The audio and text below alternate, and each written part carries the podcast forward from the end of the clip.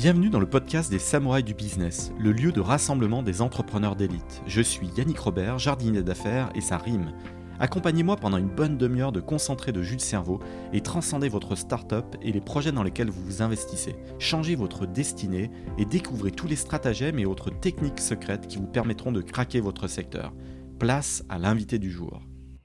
Bienvenue dans ce nouvel épisode des Samouraïs du Business. J'accueille Scott Gordon, le CEO. Gordon, peut-être. Hein. J'ai un accent de grenouille en anglais, on en parlera après. Le CEO de Card. Bonjour Scott. Salut Yannick, c'est bien Gordon. Euh, Gordon je m'excuse par avance à tes auditeurs.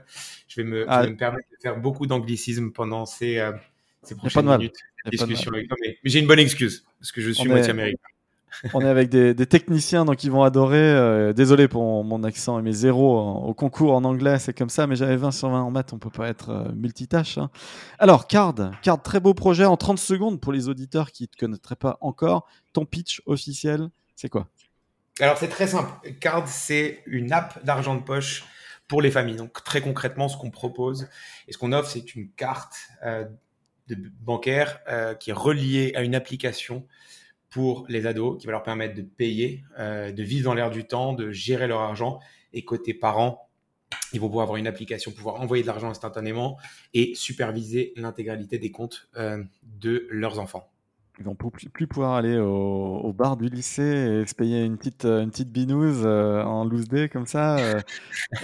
ça. ça. laisse des traces, je ne sais pas, mais là, n'est pas le sujet. Tu es une fintech.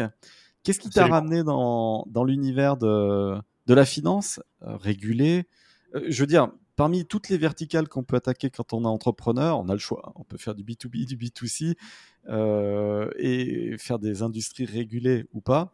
Et là, quand même, tu es dans un univers plutôt B2C quand même et régulé. Et je me dis, tiens, on a un samouraï en face de nous, quelqu'un qui affronte la face nord de, l'Everest. Qu'est-ce qui t'a attiré vers l'univers de, la fintech? Ouais, c'est une très très bonne question. On se, le dit souvent avec mon associé Amine. Euh, quand on a décidé de s'associer, lui quittait Goldman Sachs, moi je quittais euh, le groupe Accor après une, une, aventure entrepreneuriale. Et puis, tu vois, en 2018, en gros, si tu voulais monter une boîte en France, bah, forcément, tu te dis, bon, je vais faire du SaaS, je vais faire du B2B. Euh, c'est ce qui se fait plus, c'est le relativement le plus simple, entre guillemets, d'aller vendre à, à, des entreprises. Donc, on a commencé à regarder des projets un peu là-dedans. Euh, on était parti sur une idée un peu à la Lito, euh, mais essayer de, digitaliser un peu les comités d'entreprise. Et puis on s'est quand même dit, putain, fait chier, euh, ça va être long, ça va être chiant d'aller d'aller vendre à des CE de, boîtes du CAC 40. C'était à l'époque où Revolut était en pleine explosion et la fintech était en pleine explosion. on était forcément utilisateur de N26, Revolut. on a commencé à réfléchir un peu à des opportunités dans le space de la fintech. Et en fait, Card, c'est né d'une hérésie où euh, on est tombé sur une stat qui nous a marqué. Et à partir de là, ça a déclenché un peu notre envie d'aller chercher d'aller chercher une solution. Euh, et cette stat, c'était que moins de 15% des moins de 18 avaient une carte de paiement. Et on a commencé à réfléchir un peu à ce problème. Et on s'est dit, mais c'est quand même complètement dingue euh, que c'est la seule part de la population, c'est la seule démographie qui est cantonnée à l'usage d'espèces, alors que c'est bah, la part de la population qui est la plus digitale. Euh, tu vois, tu, tu, parles à un gosse. Et dans un environnement qui va devenir franchement cashless, on peut se poser effectivement des, questions. C'est, complètement, c'est qu'une question de temps, mais euh, en gros, on s'est dit, c'est quand même incroyable. ils, ont, ils reçoivent tous de l'argent de poche, ils ont tous un smartphone et ils sont quand même cantonnés à l'usage d'espèces. Donc, on a essayé de comprendre un peu le problème. On a essayé de regarder s'il y avait des solutions sur le marché qui se faisaient. Tu te rends compte que les banques traditionnelles offrent une, une, offre à destination des ados depuis, depuis la nuit des temps, mais c'est souvent, euh, allez, je, vais, je, vais, le dire gentiment, une, quelques petits changements cosmétiques de, de leur application à destination des, parents pour les enfants. Et donc, ça répond en aucun cas aux, besoins parce que tu n'as pas ce côté familial hyper important euh, et cette dynamique. Et donc, c'est comme ça qu'on est rentré dans le sujet et qu'on a créé Card, en gros, pour, pour répondre à deux gros points. Euh, le premier, c'est permettre aux adolescents et à cette génération de vivre dans l'air du temps. Euh, tu, vois, tu, parles à un, gosse de 12 ans aujourd'hui, 60% de ses dépenses ne peuvent être effectuées que via une carte de paiement. Donc, il a besoin d'un produit comme carte et très vite l'adoption euh, faite fait chez cette génération-là. Et puis deux, c'est un truc un peu tabou et on en parle très peu aujourd'hui ou pas assez, je trouve. Euh, c'est notre volonté de, alors modestement, mais d'essayer de contribuer à l'éducation financière des, prochaines générations. Et en fait, quand tu, je pense que c'est pas un secret, quand tu regardes les Français, je crois que tu as un Français sur un, Français sur deux, voire plus, qui admet avoir de très mauvaises connaissances en matière de questions financières. Et quand tu prends un pas de recul sur la question, tu te rends compte que, un, c'est pas un sujet qui est euh, instruit sur les bancs de l'école. Euh, tu vois, on t'apprend l'éducation sexuelle. Jamais, ou, ou, ou, ou, pas assez. Alors l'État commence à, à, ah, Par contre, le latin, le latin, et on y va là. Hein. Le latin, le grec, euh, qui, ne, qui, ne, qui ne sert à rien, on y va. Ouais, alors je sais pas si ça sert à rien, mais, mais, mais en tout cas, je pense que ça sert euh, aujourd'hui peut-être un peu moins que, que, que, d'avoir des, des meilleures connaissances sur les, les, questions financières, parce que qu'on le veuille ou pas, l'argent c'est quand même très important. Euh, et ça dicte en partie euh, nos quotidiens. Et, ça devrait quand même, il devrait y avoir une notion apprise au, au, moins au lycée. Mais c'est vrai, quand on est jeune, on sait pas trop quoi apprendre. Moi, par exemple, j'étais persuadé que l'anglais servait à rien dans la vie, donc je faisais que des maths. J'étais très très bon en maths et bah maintenant, euh, je parle couramment anglais euh, sans être bilingue natif comme euh, tu peux l'être, mais en tout cas, voilà, je, je fais des du business avec des fonds d'investissement anglo-saxons, donc je me le dois bien. Mais je pensais, moi, entre mes 15 ans et mes 20 ans, que l'anglais ça va rien dans le, dans le monde. Tu t'imagines un peu le, décalage. Donc, il y en a, mais, mais je suis à peu près persuadé qu'il y en a qui se disent la finance, les marchés financiers, la manière de créer des revenus passifs, ça, ça me concernera jamais dans la vie, ça n'a aucun intérêt. J'en croise plein, moi, des gens comme ça. Et donc, euh, c'est un peu dommage aussi. Ouais, mais en, et en vrai, enfin, tu, tu, vois, quand, quand j'y pense, c'est, c'est, euh, pour moi, c'est ce qui me passionne, c'est, euh, c'est, de, permettre un peu à ces jeunes, tu vas arriver à 18 ans, d'être, d'être beaucoup plus smart, beaucoup plus confortable dans leur vie du quotidien. Tu vois, moi, moi, j'ai grandi au Maroc, je me rappellerai toujours. J'arrive en France pour mes 18 ans pour faire mes études. Euh, j'ouvre du coup mon, premier compte bancaire. Euh, quelques mois plus tard, tu te rends compte que euh, bah, tu, tu, peux payer quand tu n'as plus d'argent et tu découvres ce, merveilleux monde qui est le découvert. Puis tu pousses un peu le vice un peu plus loin et tu te rends compte et tu découvres le, encore plus merveilleux compte, l'univers du, du, du, dépassement d'autorisation de découvert. Et en fait, tu te rends compte que tu. Et après, tu as les frais. Et, c'est ça aussi qu'on en arrive à, à, compte nickel en France, qui est l'une des banques qui a révolutionné quand même le secteur en revenant à des comptes bancaires juste limités à zéro et pas à l'univers du négatif. Ce qui, ce, qui, ce, qui, fait beaucoup, enfin, ce qui a beaucoup de sens quand tu y penses, tu vois, quand t'as plus d'argent. Complètement. donc, euh, le KYC, le KYC est énormément, est, ultra complexe dans l'univers bancaire uniquement parce qu'on autorise des, des découvertes. Sinon, bah, c'est un petit peu aussi pour, c'est pourquoi maintenant le buraliste peut ouvrir le compte en 5 minutes. À partir du moment où on n'autorise pas de, de découvert, bah en fait, euh, ça simplifie toute la machine. Donc Alors ça, ça la simplifie pas tout à fait. Tu as, quand même une, le, le, KYC pour différentes raisons, typiquement il faut pour le blanchiment, le terrorisme et des choses comme ça. Mais oui, clairement, c'était euh, c'est en grande partie pour euh, pour le, le crédit. Bah, disons que ça l'ouvre à tout le monde. Oui, il faut la carte d'identité, oui, il faut des pièces justificatives, mais en, même temps, voilà, la personne qui serait un peu débancarisée, elle peut revenir dans, dans le jeu. Tu as parlé de de guider ces nouvelles générations comme ça vers la, gestion euh, financière. Est-ce que tu aurais dans l'idée de créer un robot advisor? J'en ai eu plein, euh, soit dit en passant, dans, dans les 300 épisodes de podcast. Est-ce que c'est quelque chose comme Nalo euh, Je suis très proche des équipes de Yomoni, des choses comme ça. Est-ce que c'est quelque chose que tu as dans le, dans le pipe?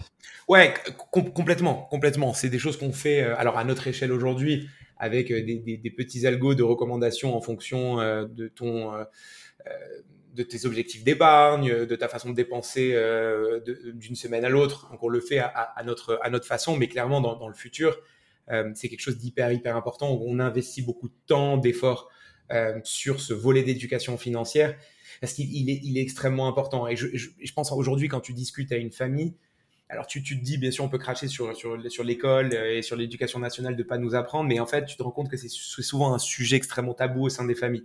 Et au final, peu importe ton héritage familial, tu sois fils de professeur comme moi ou fils de banquier comme mon associé, euh, on en parle très peu au sein de du cocon familial. C'est souvent un sujet tabou. Alors, je t'arrête ici très précisément et tu as un ennemi. Tu as un ennemi, je vais te le révéler. Il faut absolument que tu sortes le fusil et que tu le détruises. Tu as un petit ustensile dans toutes les maisons et c'est une tradition quand même. C'est euh, un petit cochon pour certains, euh, une petite une petite tirelire euh, pour d'autres en plastique ou en porcelaine. Euh, et dedans, les enfants, ils mettent des petits billets. Je le mmh. vois, hein, mes filles, j'ai une fille de 9 ans et de 6 ans. Et à leurs yeux, c'est la chose la plus inutile du monde. Et alors, on, reçoit un billet.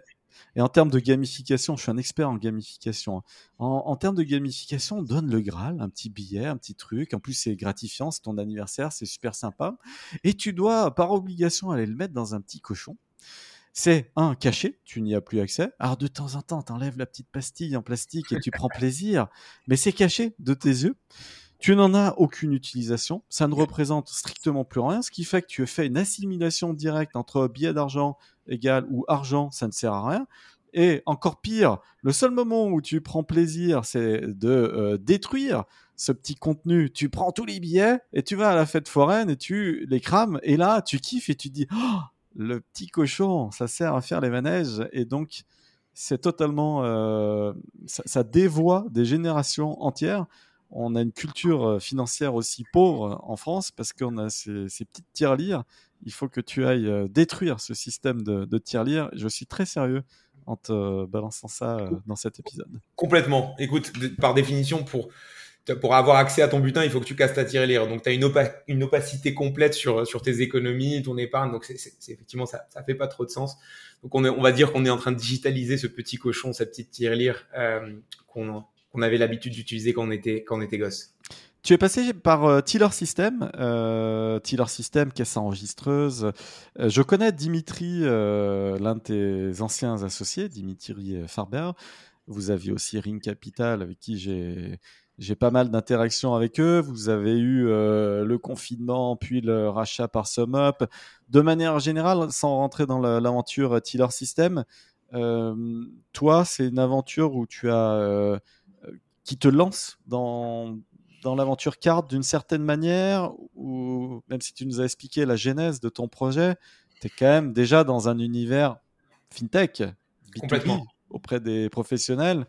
Ça me lance complètement. Ça, ça me lance pas que dans mon, tu vois, dans mon, dans mon envie d'entreprendre, mais ça me lance dans la vie tout court. Ça me lance dans euh, une aventure humaine qui était qui est, incroyable. Joseph est devenu mon meilleur ami, mon témoin de mariage. Euh, Dimitri, et en, plus d'être mon associé et cofondateur sur Tiller, et, également mon, cousin euh, que je considère comme un frère. Euh, parce qu'on a une petite famille qui est extrêmement proche. Et ouais, Tiller, Tiller je pense que c'est ce qui m'a fait en tant qu'homme, en tant qu'entrepreneur. C'était une aventure incroyable parce que on lance la boîte quand on était encore sur les bancs de l'école. Euh, parce qu'en 2013, l'entrepreneuriat en France, euh, tu levais 300 000 euros, euh, tu avais l'impression de faire un IPO, parce que tu n'avais pas de tech ou c'était encore les débuts de la tech. Enfin, je, peux, te raconter des milliers d'anecdotes, tu vois, mais on trouvait pas de CTO à l'époque. Du coup, on, allait, on a fait le premier batch du, du wagon euh, en se disant, bah, on va apprendre à coder et on va la coder nous-mêmes. Le, on va coder nous-mêmes l'appli. Euh, donc, ouais, meilleur, meilleur en, c'était euh, quand j'en quand j'en parle, j'ai encore euh, j'ai encore des étoiles et des frissons, mais meilleure meilleure aventure, absolument. Et hum, derrière, le côté B2P versus B2C, on n'a pas tranché quand même ce, ce point-là. Je sais que l'acquisition des restaurateurs côté euh, Tiller System, c'était quand même très bien huilé avec euh, beaucoup de commerciaux qui partaient euh, à la conquête et, et aussi du terrain. Là, tu es sur une acquisition en ligne. Euh, comment ça, c'est quoi le degré de difficulté en plus là sur ton nouveau projet? Parce que hum, ouais, c'est pas complet, c'est pas, c'est pas simple. Euh, c'est alors, c'est marrant, ta, ta, première question, c'était comment on s'est lancé. effectivement, on est passé d'un truc B2B SaaS parce que je l'avais fait dans le passé, et puis parce qu'on se disait que c'était beaucoup plus facile, probablement au truc le plus compliqué qui existe, enfin du moins le plus compliqué, c'est la fintech, il y a de la régulation, il y a beaucoup de tech, il y a beaucoup de front-end et il y a beaucoup de produits, et il y a surtout le, du consumer, tu vois, c'est du, du B2C si je devais faire le parallèle, c'est, enfin, tu vois, le, B2B, je pense que c'est, t'as une science de vendre euh, en soi, tu vois, et, et, je pense que si tu as les bonnes personnes, euh, tu vois, nous, l'un des éléments euh, qui nous a fait décoller, euh, c'est euh, le recrutement de Valentin Quito chez, chez, chez Tiller Systems, qui était notre head of sales, et il arrive avec un, un playbook. J'ai déjeuné avec lui, on a déjeuné au restaurant étoilé ERH. Et ben, s'il si, nous écoute, on, on l'embrasse, mais lui, ça a été game changer parce qu'en fait, avant, on allait, on allait essayer de commercialiser ça euh, tous les trois et tu vois, tu sais pas faire. Euh, et donc, tu apprends et quelqu'un t'amène une science, un playbook et des process prédéfinis et préétablis et qui, qui, qui ont normalement qui fonctionnent bien. le B2C, c'est la jungle. c'est que tu te, tu te bats, euh, tu mets le même, euh, le même degré d'intensité pour aller faire une vente, sauf que cette vente, elle te rapporte pratiquement rien à l'échelle du temps euh, que tu as passé. Donc, tu es tout le temps à essayer d'affiner, de trouver, de tester pour trouver le Graal. Euh, je sais même pas si on le trouve un jour, tu vois, mais essayer de trouver ce product market fit le plus, le plus parfait possible. Et tu vois, nous, ça nous a pris, alors on est, on est, on l'a pas encore complètement trouvé, mais ça nous a pris quasiment euh, trois ans euh, de, de l'affiner, de le trouver. Où aujourd'hui, on a, on l'a, on l'a plus ou moins trouvé. Mais il y a encore plein, plein de choses à, à faire et à se perfectionner sur, sur plein, plein, plein de choses. Mais ça prend beaucoup de temps, beaucoup d'efforts.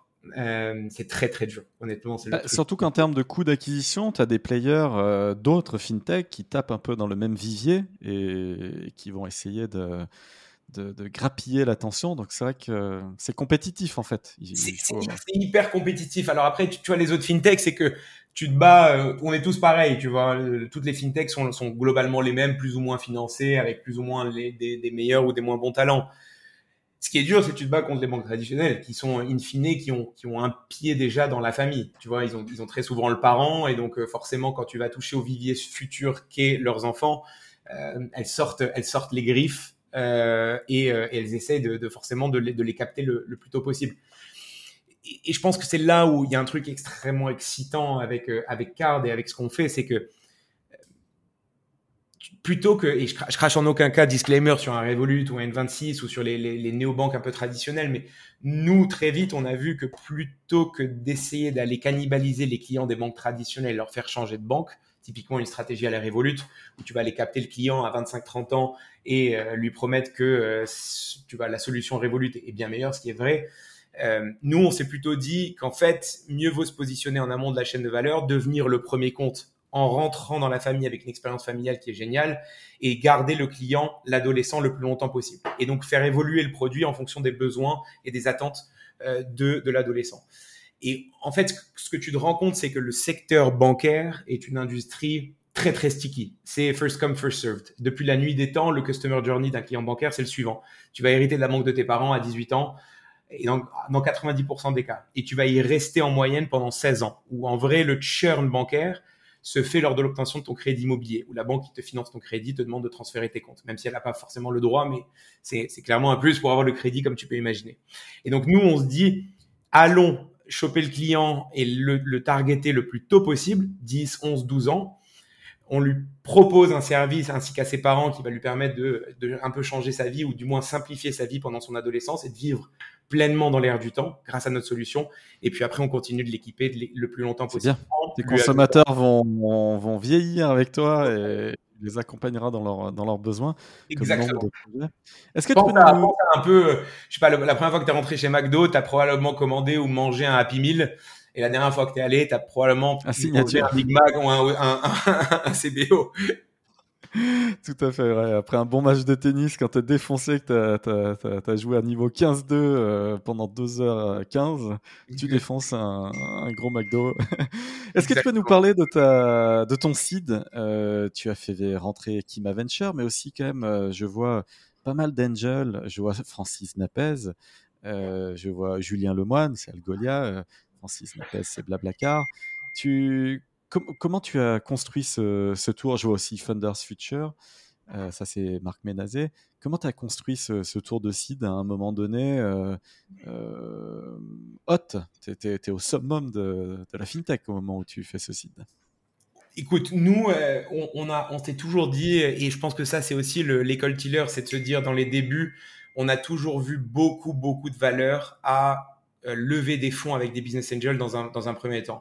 Tu vois, surtout quand tu es en phase pré-produit, euh, pouvoir s'appuyer sur des entrepreneurs, des, gars qui ont construit des business formidables, euh, ça, enfin, c'est inestimable. Euh, après, chaque chose en son temps. Tu vois, une fois que tu évolues, tu grandis, ta boîte elle a besoin d'autre chose, euh, tu as besoin de plus de structure, tu as besoin de d'investisseurs, j'ai envie de dire professionnels, que sont les, les fonds d'investissement, euh, etc.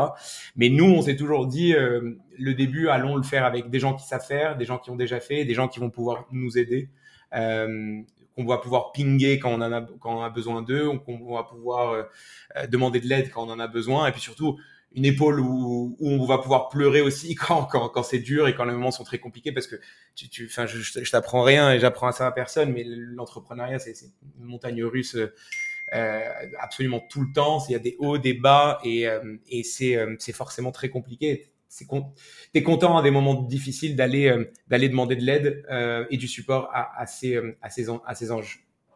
Vous êtes créatif, euh, je vois que vous êtes euh, autour de la grosse quarantaine. Hein. Euh, je vois que vous êtes distribué chez Fnac Darty et je te vois sur des photos à côté d'une carte Google Play sans boule pour aller jouer. Et là, toi, c'est plutôt venez épargner et, finalement, c'est un cadeau pour les. Tu es dans l'univers du, cadeau.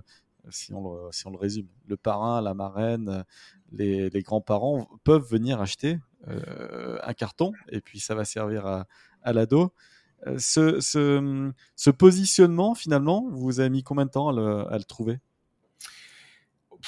Euh, je, je, te dis, je pense qu'on l'a trouvé il y, a, il y a, six mois, euh, très honnêtement. Euh, on a tout essayé en se, concentrant, concentrant d'abord sur l'adolescent. On a commencé, si je te raconte l'histoire rapidement, mais on a commencé en se disant, en se disant, la chose suivante, c'est euh, on a levé sur un modèle payant, notre seed, euh, tu vois, un, modèle payant un peu classique, 2,99€ par enfant. Très vite, on, s'est heurté un peu à la réalité du marché en allant discutant avec euh, des, centaines de, parents, des centaines d'enfants on s'est rendu compte de deux choses. Un, le besoin était parfaitement compris chez l'adolescent. Pour lui, tu lui filais une carte, tu lui filais une application comme carte, ça lui changeait sa vie, ça lui permettait de vivre dans l'air du temps et c'était génial. Le parent, lui, est, toujours plus réfractaire, forcément. Un, euh, l'humain est un peu, réfractaire au changement euh, dans la, dans la, pour la plupart. Et donc, on s'est dit, bah, soit on va dépenser tout notre site de 3 millions en essayant d'aller investir sur le parent, en marketant sur le parent à fond pour essayer qu'il achète card et qu'il teste, soit on est un peu plus malin, où on se sert de l'enfant pour aller convaincre son parent, et pour aller convaincre son parent, bah, il n'y a rien de mieux que de lui dire que c'est gratuit. Donc on s'est lancé gratuitement dans un premier temps pour aller évangéliser le marché. On a fait 0 à 30 000 clients en, en 4 mois. Te donner une ordre de enfin une, d'idée, c'est 30% de plus de croissance qu'un Revolut ou qu'un 26 post-lancement.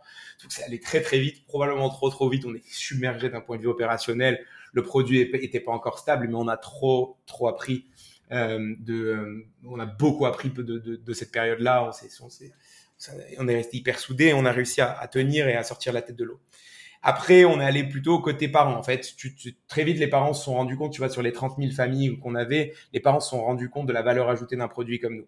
Et donc là, on a commencé à comprendre un peu plus ce que le parent voulait. Donc, on a vraiment mis nos efforts sur l'appli parent dans un second temps pour essayer de la, de la booster euh, pour qu'elle soit encore euh, créatrice d'encore plus de valeur pour pour le parent. Et après, on a essayé d'équilibrer les deux pour trouver un peu ce, ce, cet optimal mix entre créer une marque ultra affinitaire pour les ados, mais aussi pour les parents et surtout un produit qui répond aux besoins des deux.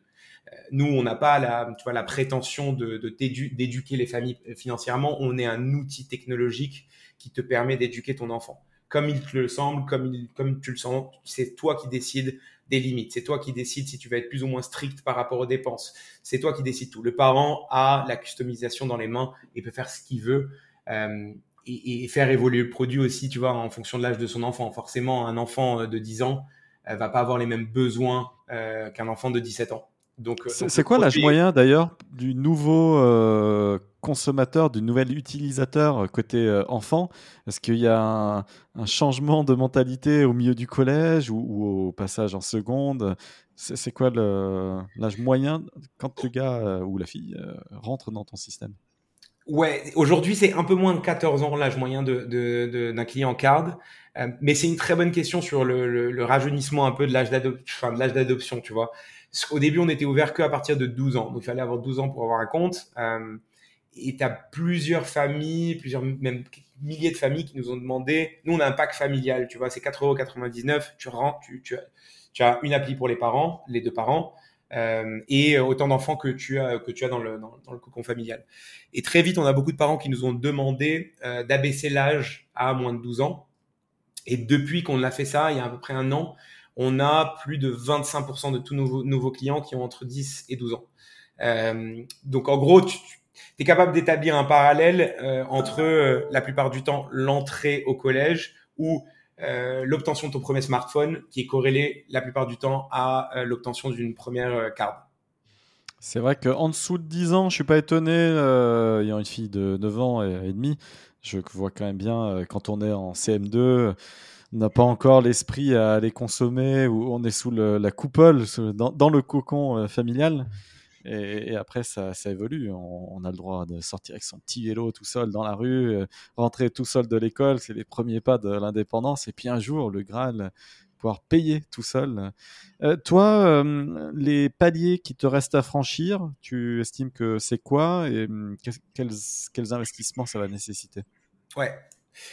Écoute, palier, je pense que là, on est, tu vois, on a quasiment trouvé le, le product market fit le le plus optimal on a recruté une, une, équipe de, de, de, stars à tout niveau. Je pense que vraiment, c'est pour moi ma plus grande fierté en tant que, en tant que CEO. Euh, c'est euh, la qualité des, des, des personnes euh, qu'on a dans cette équipe à tout niveau. On a commencé vraiment à mettre l'accent sur la tech et le produit pendant les, les deux premières années. Puis après, on a recruté des, des, des superstars en marketing pour justement tu vois, amener une vision market et une strat market qui, qui, était, qui était un peu... Je que tu as recruté Martin Lagache, Head of Brand. Exactement, Martin Lagache qui, qui, vient de chez BETC, qui a fait une, campagne de pub absolument formidable. Martin Simon euh, qui nous a rejoint de chez Itch, qui était le head of growth de chez Itch, un ex chez Dyson qui est formidable aussi.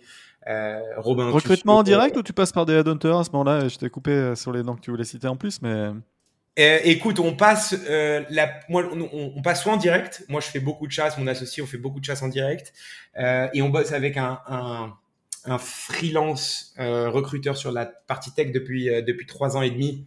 Euh, écoute, la, bonne nouvelle, je l'ai pas annoncé encore officiellement, mais il nous rejoint full time en tant que head of talent acquisition euh, lundi. Donc probablement quand le podcast sort, s'il n'est pas sorti, mais Emric nous, nous rejoint et, et ça c'est vraiment game changer pour pour pour nous d'avoir d'avoir un talent comme ça pour nous aider à, à un recruter, mais aussi bâtir une équipe hyper solide. Ça me confirme quand même que les bons recruteurs, il faut être hyper focus pour euh, y arriver. Et finalement, bah, c'est une aventure en elle-même et avoir 17 euh, clients et, saupoudrer, c'est pas forcément la meilleure des stratégies. Donc euh, finir par l'internaliser, le, faire rejoindre, faire rejoindre l'équipe, ça, me semble cohérent.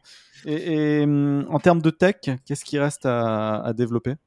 Bah, donc, donc en, en gros, c'est ça. Le premier truc, c'est product market fit. On est là. Là, il faut qu'on continue d'appuyer notre position de leader et de consolider notre position de leadership euh, en France. On a la meilleure équipe, le meilleur produit.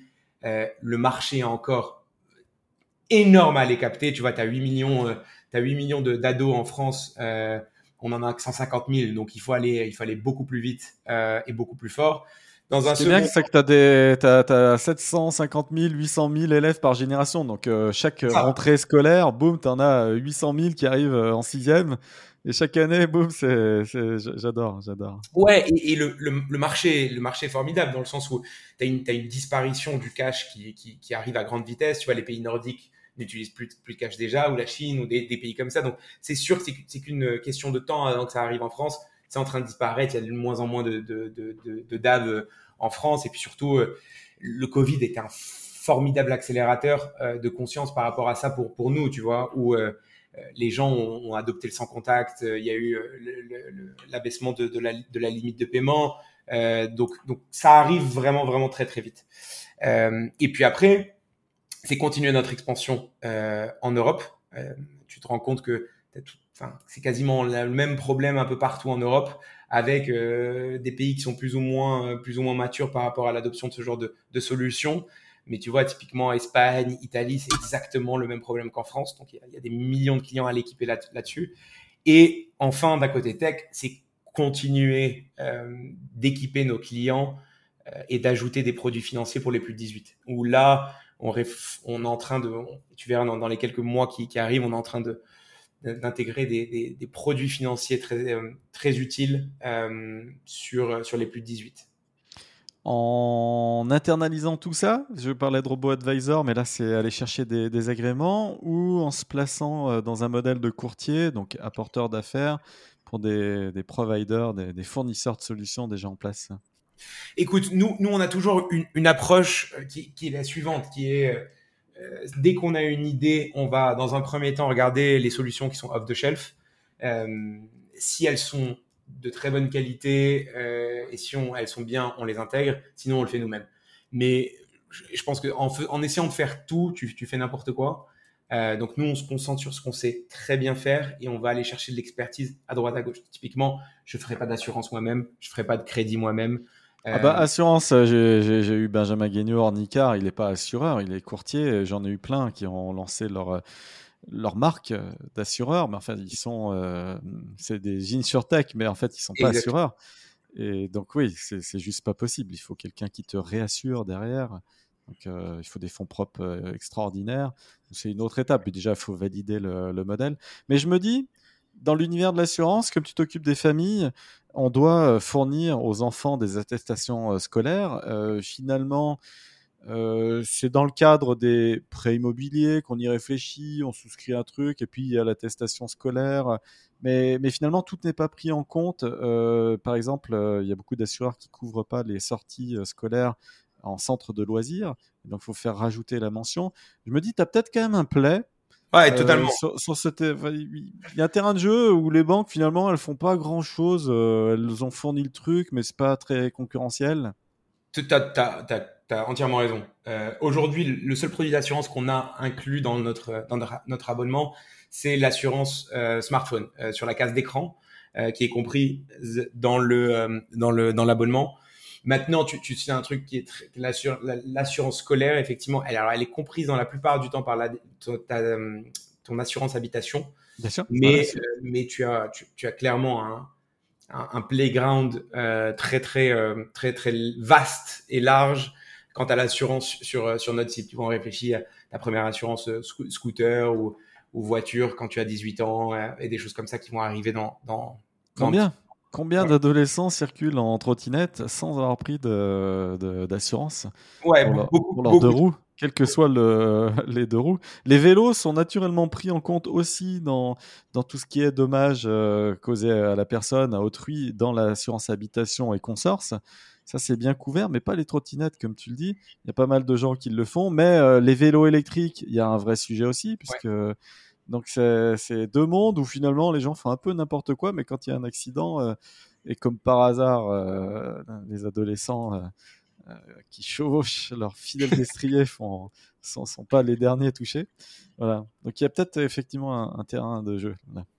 Absolument. En termes de recrutement, là, très présentement, j'étais sur ta page euh, Welcome to the Jungle. Alors, je vois que vous êtes une vingtaine. Euh, bon, effectivement, sur euh, LinkedIn, il y a peut-être d'autres personnes affiliées. Je voyais un petit peu plus de monde. Vous, êtes combien très précisément là au, moment où on se parle? On est 30 au moment où on se parle. je pense qu'on sera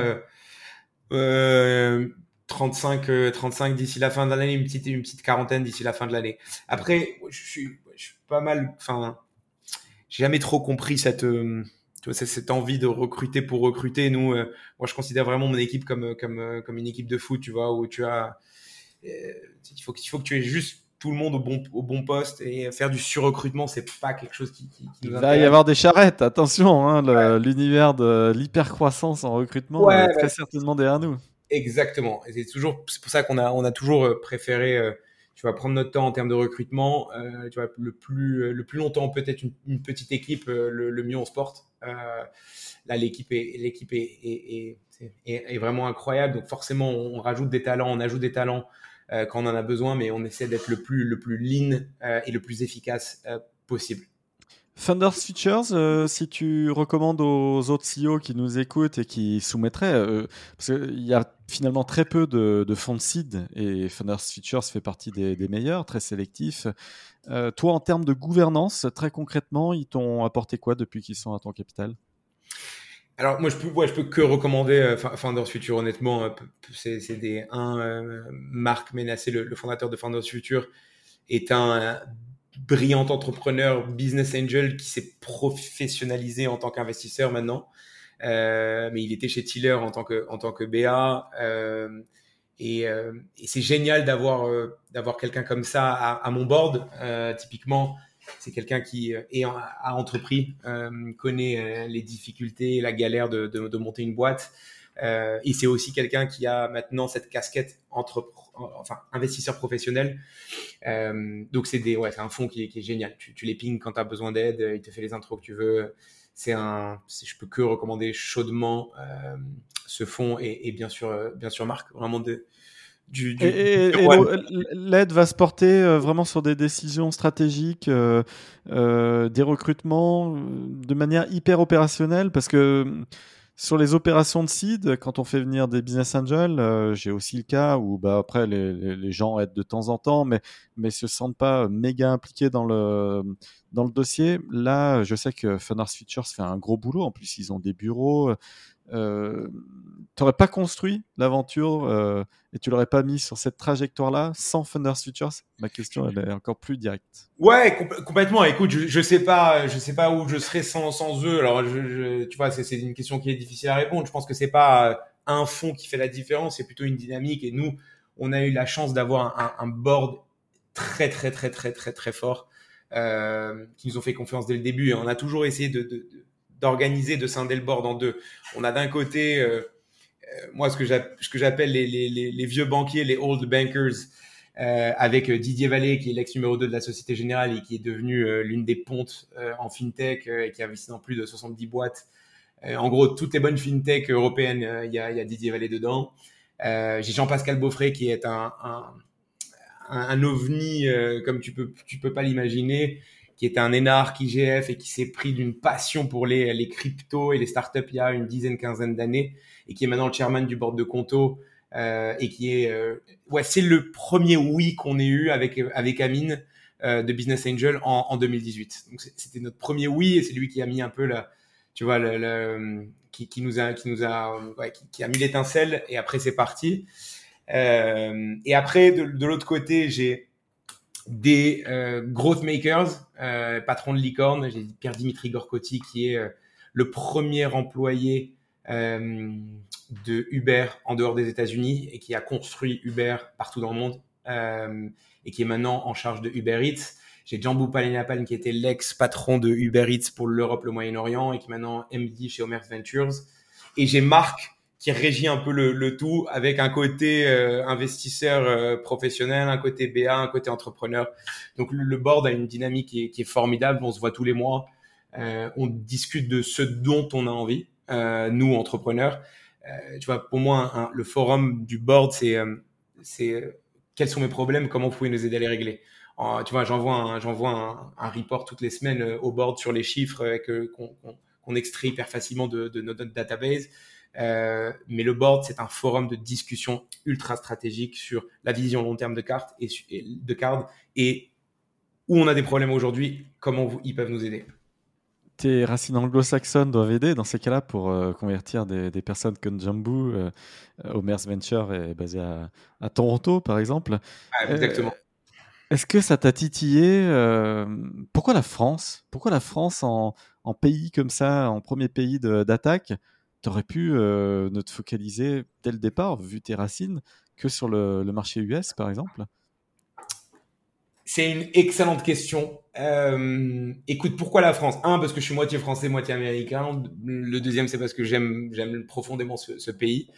Euh, trois, je pense que l'écosystème entrepreneurial depuis quelques années est formidable. C'est l'épicentre du monde de la tech en Europe. Ça, j'ai absolument pas de doute. Mais c'est vrai qu'en 2018, quand on s'est lancé, on s'est posé beaucoup la question sur est-ce qu'on se lance au UK ou est-ce qu'on se lance en France? Et pour être honnête, dans cette envie de, se flageller et de se challenger, euh, on s'est lancé en France en se disant que si on arrive à avoir de l'adoption en France, on arrivera à avoir de l'adoption partout dans le monde. Euh, je pense que le consommateur français est le, consommateur le plus compliqué à, euh, équiper et c'est le plus chiant. Euh, parce qu'il est réfractaire au changement, parce qu'il n'aime pas payer. Ça fait beaucoup de cons. Euh, ouais, consommateur. je laisse les auditeurs dominer le troisième. c'était, non, c'était la fiche de Swile, là où il, ce PDG est consterné avec. Euh, non, ça me fait penser à ça. Mais où, en gros. Ah, Swile, Swile, gros sujet. J'étais déçu, comme beaucoup de gens, de découvrir les chiffres la semaine dernière. Euh, c'est vrai qu'on est face à une licorne, on est face à un des fleurons de l'industrie de, de la French Tech. Et c'est vrai, quand on, quand on découvre que la boîte ne faisait que, visiblement, euh, moins de 5 millions d'euros de chiffre d'affaires et l'année d'après 10 et serait en route de faire les 20, mais du coup, on est là, waouh, c'est vrai, il y a peut-être eu une méga bulle et on s'attendait à plus. en tout cas, moi, Swile, j'imagine que c'était beaucoup plus gros et 70 bars euh, visiblement déployés pour n'aller conquérir que 5 millions d'ARR en plus, de, des calculs qui semblent être euh, à vérifier, mais qui semblent être vrais. C'est complexe quand même comme méthode de, de croissance. Mais bon, c'est un autre sujet. Écoute, moi, ce, que, ce que je dis toujours, hein, c'est que euh, c'est le marché de l'offre et la demande. quand tu es, es vendeur, euh, tu veux vendre le plus cher. Quand tu es acheteur, tu veux acheter le moins cher. Donc, quand il y a un accord de deux parties, euh, on peut, on peut tenir responsable que les deux parties. Mais je suis, je suis assez persuadé que, que Loïc nous, nous, nous, prépare de très très bonnes surprises et apparemment leur c'est le moment de les sortir là. Ouais. Pour finir euh, l'épisode, euh, petit message, euh, petite réflexion sur les, tout, le monde était dans la bulle il y a quelques, face à un public il y a quelques mois et donc là c'est un, un, sérieux wake-up call pour, pour, et autres crypto actifs mais c'est un c'est une correction de prix qui est, qui est nécessaire, je pense aussi, tu vois, les intègres dans ton écosystème est-ce que c'est un, gros changement de, de paradigme ou est-ce que est-ce que c'est deux économies séparées ou ou est-ce qu'on finit par avoir euh, une réunification de, de, tout ça? Yannick? Je te la résume en 30 secondes, elle sera plus longue à l'antenne. Le rôle des cryptos face à ce jeune public euh, fan des, des crypto-monnaies, euh, est-ce que c'est quelque chose que tu vas insérer? Est-ce que c'est deux économies totalement distinctes ou est-ce que c'est quelque chose qu'on finit par réunifier? En tout cas, comment on intègre les cryptos chez Card dans les années à venir? Et là, je ferai un code là très précis. Là. Écoute, ils, sont. Ce qui est sûr, c'est qu'ils sont très, très, très demandeurs euh, de, crypto. Ça, il n'y a absolument pas de doute.